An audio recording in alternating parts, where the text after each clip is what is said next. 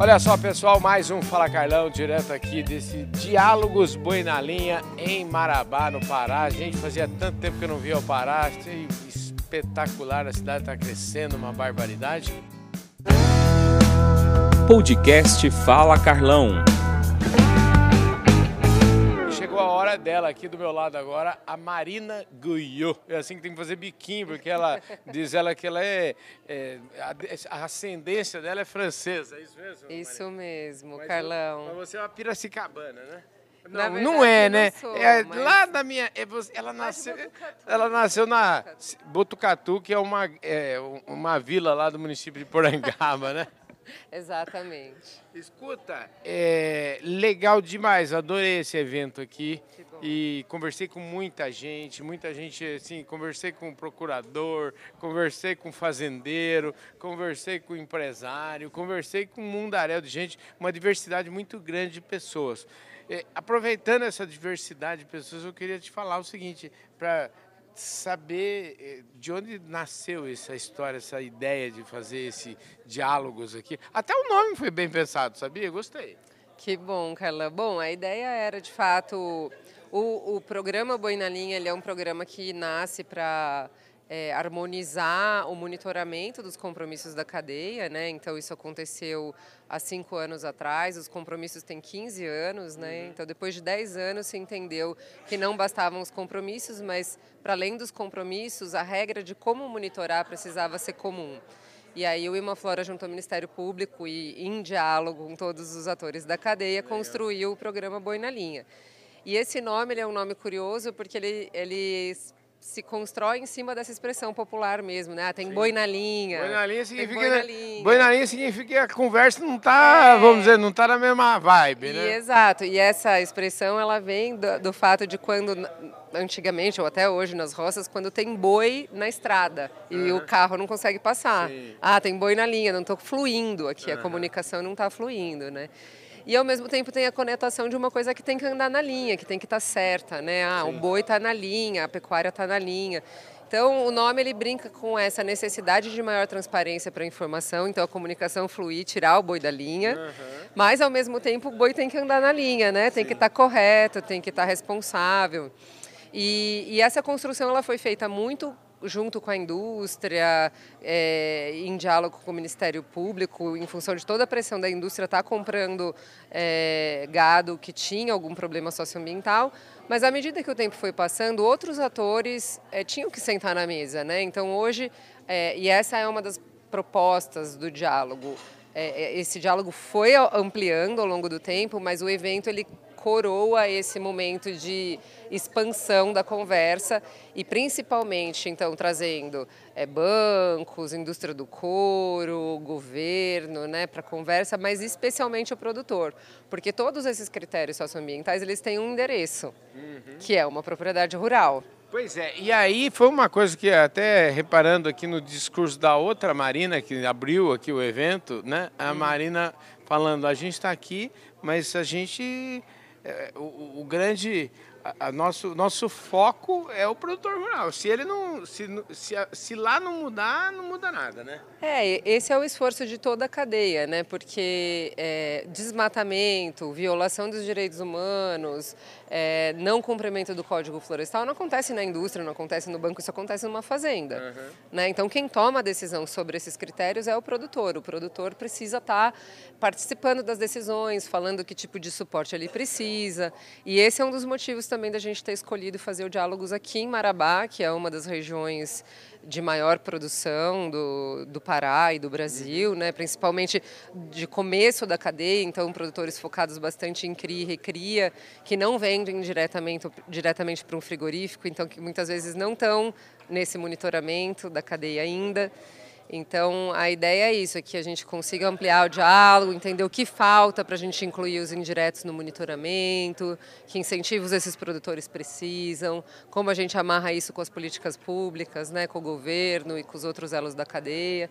Então essa é a ideia, é poder ter um espaço de conversa em que o produtor ele tenha, ele esteja sentado na mesa é, junto com os outros atores. Até né? porque também ele precisa enxergar e, e é preciso que se crie também é, de alguma forma que chegue algum tipo de, vamos dizer assim, de benefício, que ele seja, vamos dizer assim, compartilhado também com, com o produtor. Né? Exatamente, como alguns produtores sempre falam, né, até cinco, há 50 anos atrás, é, a geração anterior, os pais desses uhum. produtores ou produtoras que estão no campo, eles eram obrigados a abrir áreas, né? Uhum. Se eles não abrissem, eles poderiam perder a área. Então, assim, é uma mudança de cultura e a demanda, uma mudança de cultura ela demanda incentivos, condições, suporte, assistência técnica, crédito, enfim, tudo que, que possa mover essa mudança de cultura, ela tem que ser, né, tem, tem que tem que vir acompanhada de suporte. Aliás, o nosso anfitrião aqui, o vice-prefeito aqui, teve aqui no Fala Carlão também conversando, foi ele fez esse justamente esse discurso. Ele Olha, gente, não vamos esquecer que as coisas eram assim até até ontem. Né? Muito pouco tempo atrás, né? Então, de fato, é uma mudança de cultura que demanda esse diálogo, né? E essa criação, na verdade, dos mecanismos, até para a gente conseguir trazer os recursos, né? Porque se a gente tem é, mercados compradores exigindo cumprimento, a gente tem bancos exigindo cumprimento, toda a cadeia para frente, empresas do final da cadeia, varejo, é, indústria do couro, bancos, quem vai ajudar a pagar a conta? E, e, se todo mundo quer ajudar a pagar a conta, como vai pagar? Os mecanismos precisam ser criados, né? Os incentivos precisam ser definidos, os produtores também precisam falar o que, que vai mudar. Porque às vezes a gente pode criar um incentivo que não é não o que mudar, quer. Não vai mudar nada é, na vida dele. Exato. Olha, tem um ditado que eu gosto muito, que a gente fala assim, é, justamente agora que eu sabia todas as respostas, estava tudo na ponta da língua, mudou todas as perguntas. Né? E parece que nesse quesito de meio ambiente, é, o mundo está mudando assim, em velocidades que a gente é muito difícil de alguém até acompanhar. Mas aqui nesse ambiente está acontecendo um pouco isso e é uma coisa que talvez eu, eu acho que isso é até um pouco natural da vida, não é? As coisas evoluem e as necessidades vão mudando. queria que você pegasse um pouco esse raciocínio. É, é, é isso mesmo que está acontecendo? Eu acho que assim, eu até tive uma conversa no intervalo com, com, com uma pessoa que né, se dedica bastante tempo para esse tema da rastreabilidade, e ele é filho de uma pessoa que está há muito tempo nessa agenda. Ele falou assim: ah, meu pai fala assim, a grande diferença da conversa de 15 anos atrás é que você, a gente falava rastreabilidade e ninguém queria conversar. Uhum. Hoje você fala rastreabilidade e as pessoas perguntam como. Uhum. Então, tem uma evolução. Né? Todo mundo entende a necessidade Existem desafios ainda, por isso a gente está conversando, mas eu diria que em relação até pouco tempo atrás, 10 anos, uma década atrás, o apetite, o interesse ou a, a, a clareza de que a gente precisa fazer isso, tanto por questões comerciais quanto por questões ambientais, por conta da emergência climática, está é, latente, está tá evidente. Né? Então, eu acho que essa é uma, é uma grande constatação. E a gente está num momento oportuno, é, e a ideia é a gente aproveitar esse interesse todo e fazer as coisas acontecerem agora. Pois é, eu acho que assim, eu estava vendo outro dia um vídeo, eu participei ano passado da COP27, uhum. até tive falando com a Marina lá, direto lá de Sharm el Sheikh, uhum. e eu queria... Eu assisti. Pois é, e eu queria entender o seguinte, tem uma falação muito grande. E na verdade, se eu entendi bem o negócio, que eu estou nesse, nesse, estudando um pouco esse tema há não, há não tanto tempo, mas assim, existe lá o Acordo de Paris, o acordo dizia que ia ter um mundaréu de dinheiro, que esse mundaréu de dinheiro ia sair dos países ricos, e me parece que o dinheiro mesmo não, não, nunca saiu, nunca. É, é sempre assim, quando fala em dinheiro todo mundo sai pulando todo lugar e ninguém fica na mesa. É, é, é isso vai mudar? Isso está mudando já? Como é que é? Olha, a gente tem apostado muito, óbvio que é, é, é esse tema dos incentivos e do recurso chegar, né, de quem tem que pagar a conta para quem tem que implementar, é um discurso antigo. Uhum. É, e ele, na nossa opinião, ele ainda está muito abstrato. Uhum. Então, um esforço, um chamado que a gente faz, e a gente tem se debruçado nisso, é, tanto para o governo brasileiro, seja nível estadual, federal, sociedade civil, indústria, a gente precisa criar mecanismos robustos para o dinheiro chegar. A gente não consegue passar o chapéu se a gente não falar esse dinheiro vai entrar em tal lugar, tem tal governança, tal sistema de confiança, ele vai ser distribuído dessa forma. Então, eu acho que para a gente sair dessa esfera abstrata para uma esfera em que o dinheiro aterriza, a gente precisa criar, se focar em criar rapidamente os mecanismos. E aí eu acho que o dinheiro chega é uma aposta que a gente pois vai é. fazer. Não, eu né? estava conversando aqui há pouco com o Rafael Andrade, que tá, participou aí também de, de um debate, e ele estava me explicando, ah, se eu sou um aluno minimamente é, aplicado, né, então ele estava me explicando como é que funciona a cadeia, quer dizer, está aqui, e eu fui apresentado aqui várias marcas, aqui tem gente de McDonald's, tem gente de Sim. marcas importantes, ou seja, e quanto mais longe do produtor, a margem vai ficando melhor, ou seja, vai ter, vai ter mais mais valor agregado. O caso é que a conta dessa estratégia toda aí é alguém que.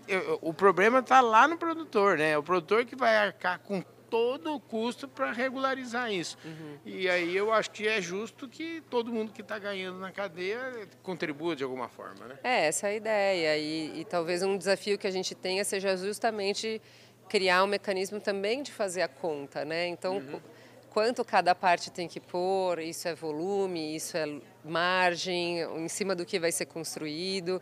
Já existem algumas iniciativas que pensam nisso, né? então tem o Consumer Goods Forum, que, em que as empresas mais do final da cadeia que não tem como implementar a rastreabilidade por si, elas investem em iniciativas da paisagem, e isso é calculado, tem uma cálculo, um cálculo que é em cima do volume que eles compram. Então, tem algumas coisas que estão surgindo, mas certamente a gente precisa deixar isso mais redondo enquanto mecanismo financeiro. Né? Esse é o papel. E a Imaflora é especialista. Me fala um pouquinho da Imaflora. Você está aqui há um, um, ano e meio, é isso? E isso. outro dia eu estive lá em Piracicaba, adorei lá, tomei um café com a Jéssica lá, foi muito legal.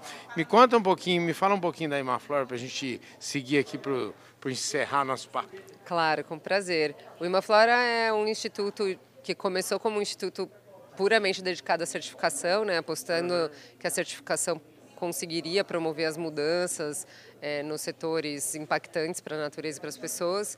E isso de fato aconteceu em algumas cadeias, como a cadeia do papel e celulose, né, que hoje indústrias que não têm a certificação FSC praticamente não conseguem comercializar. Mas isso não aconteceu em outras cadeias. Então, a Imaflora é, foi desenvolvendo abordagens diferentes para problemas diferentes. Né? No caso da soja e da pecuária, por exemplo, a gente foi muito mais para o caminho de desenvolvimento de mecanismos setoriais. E tem também toda uma outra frente que é, é de valorizar a floresta em pé. Então, a gente trabalha reduzindo o impacto de quem avança na floresta e causa impacto nas pessoas. Então, é, melhorar esses sistemas, reduzir a pressão e, por outro lado, fortalecendo as cadeias que valorizam a floresta em pé. São duas frentes que têm que caminhar juntas, né? E, e, o Boi na Linha, ele é um programa que está dentro dessa frente de construir uma pecuária que seja confiável, responsável, que valorize a grande parte dos pecuaristas, porque a grande parte dos pecuaristas é, é, é, é, responsável e se tem não conformidades, são não conformidades menores. Então, é, o nosso papel, a gente traz muito da experiência com a certificação, né, nesse processo de normatização, de criar linhas de base, de, de construir todo o processo né, de monitoramento, auditorias e verificações. É, por outro lado, a gente, além disso, é, se debruça em destravar os mecanismos que estão impedindo o avanço. Né? Então, o desenvolvimento de mecanismos financeiros, é, todo esse trabalho em clima, a dedicação para o mercado, para as discussões é, relacionadas a carbono, também fazem parte hoje do escopo do Imaflora. Show de bola. Escuta aí, para fechar, assim, acho que nós não falamos só no bastidor, e eu sou famoso aí por falar. Pra, é só para fechar. Outro uhum. dia, numa entrevista com o Roberto Azevedo, que é, foi o nosso é, embaixador da, da, Organização Mundial do Comércio, ele falou assim para mim numa entrevista: Mas Carlão, lembra que esta já é a sétima vez que você fala só para fechar. Eu falei: Eu lembro. Escuta, É, você é agrônomo, né? Formado em Piracicaba. Eu, eu sempre digo, como é que é o nome do cargo seu aqui na, na Imaflora? É gerente? Eu estou como gerente de incidência em políticas públicas Olha agora. só que bonito, gerente de incidência em políticas públicas.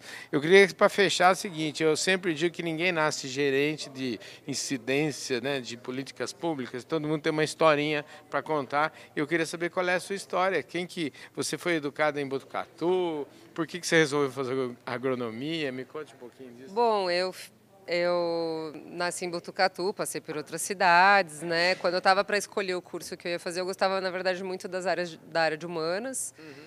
E eu ia fazer jornalismo. Olha só. Eu fui fazer cursinho em São Paulo, falei, não, não quero morar em São Paulo, eu não vou ser jornalista em uma cidade pequena então eu vou fazer outra coisa. E meu pai era agrônomo, ah. E ele falou assim: Nossa, mas você gosta tanto das questões sociais, a gente mora num país que as principais questões sociais estão no campo, por que você não faz agronomia? Ó, oh, bom de marketing, meu pai. e aí eu já amava Piracicaba, porque minha avó morava em Piracicaba, eu amava Exalc, porque eu ia brincar na Exalc. Falei: Tá bom, vou fazer agronomia para trabalhar com questões sociais, e cá estou eu. Mas eu fiz Exalc, fiz mestrado, fiz doutorado, passei por outras organizações da sociedade civil, é, sempre trabalhando nessas cadeias, nessas problemáticas de commodities e questões de natureza e pessoas.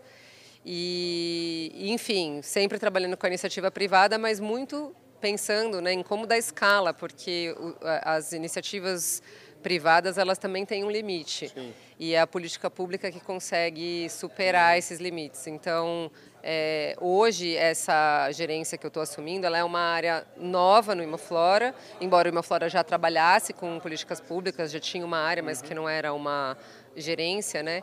E, e isso acho que expressa um pouco a maturidade do Instituto, né? Então, o Imaflora tem sido chamado a contribuir mais nas políticas públicas e, e agora também se sente mais no momento de dar contribuições mais ativas, não só passivas, é, para a gente justamente conseguir dar escala para soluções que a gente entende que são necessárias nesse momento né, de emergência climática, enfim. Maravilha, adorei a conversa, viu? Eu Espero revê-la outras vezes, viu? Eu também, obrigada, viu? É isso aí, gente. A Marina Guiot falou aqui no Fala Carlão. Ela falou e disse, como a gente fala lá no interior, né? Gente cristalina, direta, fala fácil, inteligente, uma mar maravilha. Muito, Muito bom, obrigado, viu, Obrigada, Carlão. Mais um Fala Carlão na prateleira de cima do agronegócio brasileiro, direto aqui do Diálogos Boi na Linha.